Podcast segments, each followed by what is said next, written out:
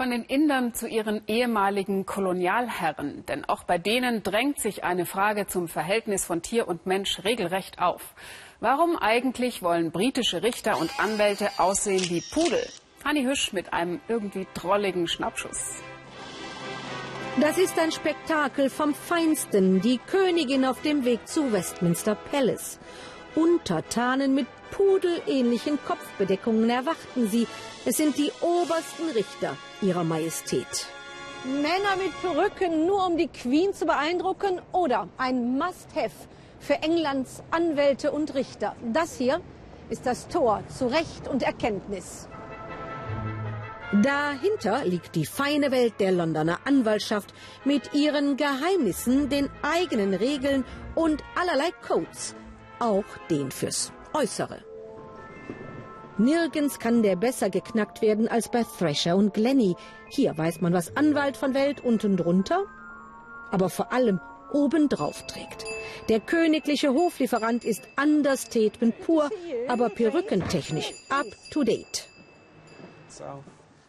Das hier ist die Perücke eines Barristers, eines Anwalts, der vor Gericht plädiert. Gelockt unter das Pferdehaar mit zwei Schwänzchen hinten dran und handgeknüpft. Es ist eine Tradition und ein Statement. Du darfst sie tragen. Ein Freund sagte, es ist, als trügest du eine Uniform.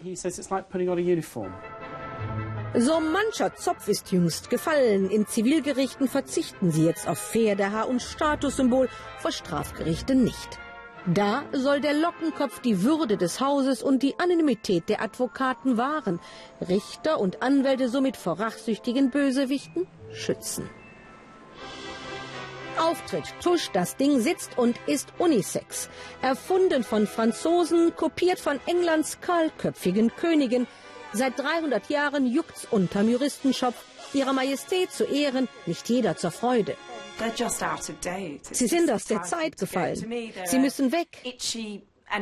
Ein kratziger Anachronismus. Der Rest der Welt hat sich verändert, aber wir Anwälte tragen sie immer noch. Perücken machen bekanntlich Leute und deswegen kann ich die Offerte nicht ablehnen. Das volle Anwalts- und Richterornat zum Repräsentieren. Genau. Ich fühle mich wie ein Pudel. Aber ein netter Pudel, tröstet Frau Anwältin.